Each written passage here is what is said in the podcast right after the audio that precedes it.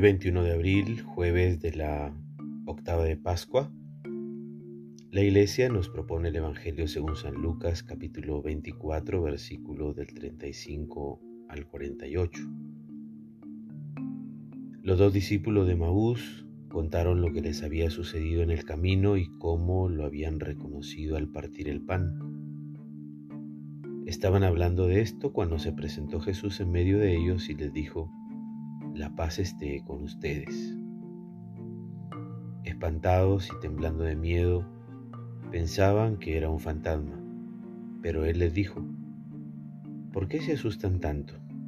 ¿Por qué tantas dudas? Miren mis manos y mis pies, soy yo mismo. Tóquenme y vean, un fantasma no tiene carne y hueso como ven que yo tengo. Dicho esto, les mostró las manos y los pies. Era tal el gozo y el asombro que no acababan de creer. Entonces les dijo, ¿tienen aquí algo de comer? Le ofrecieron un trozo de pescado asado. Lo tomó y lo comió en su presencia.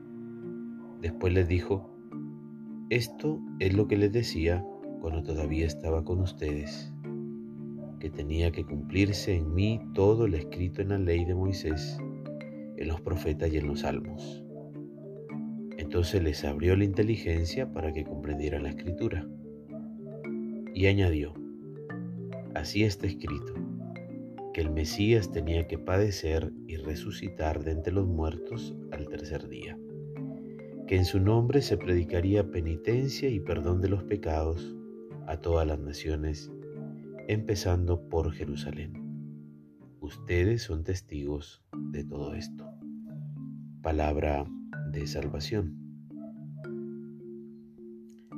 Jesús es el centro de nuestra fe y Pedro nos lo recuerda.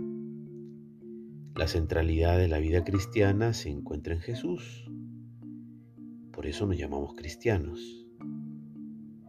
Y este vencedor del pecado y de la muerte por la acción del Espíritu de Dios, habita en medio de nosotros. En Él se le ha devuelto la salud al paralítico y su incorporación a la comunidad. Así nos introduce en la principal misión de las comunidades, el testimonio de liberación y dignificación que consigue el encuentro con el resucitado. Su presencia viva y actuante en cada creyente se convierte en buena noticia de transformación y reconciliación.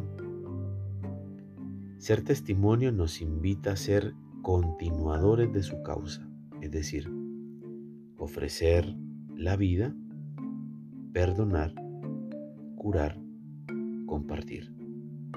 El proceso es muy simple conocerlo y enamorarnos de Él y su propuesta de vida nueva. Ser comunidad celebrando que se puede vivir de otra manera, lejos del poder y la violencia, sin acomodarnos o resignarnos. Generemos hábitos pascuales que nos hagan cuidar de la vida integralmente y no solo en materia espiritual.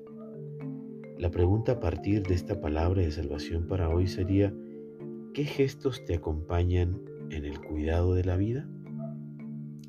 La bendición de Dios Todopoderoso, Padre, Hijo y Espíritu Santo descienda sobre ti y permanezca para siempre. Que tengas un buen día.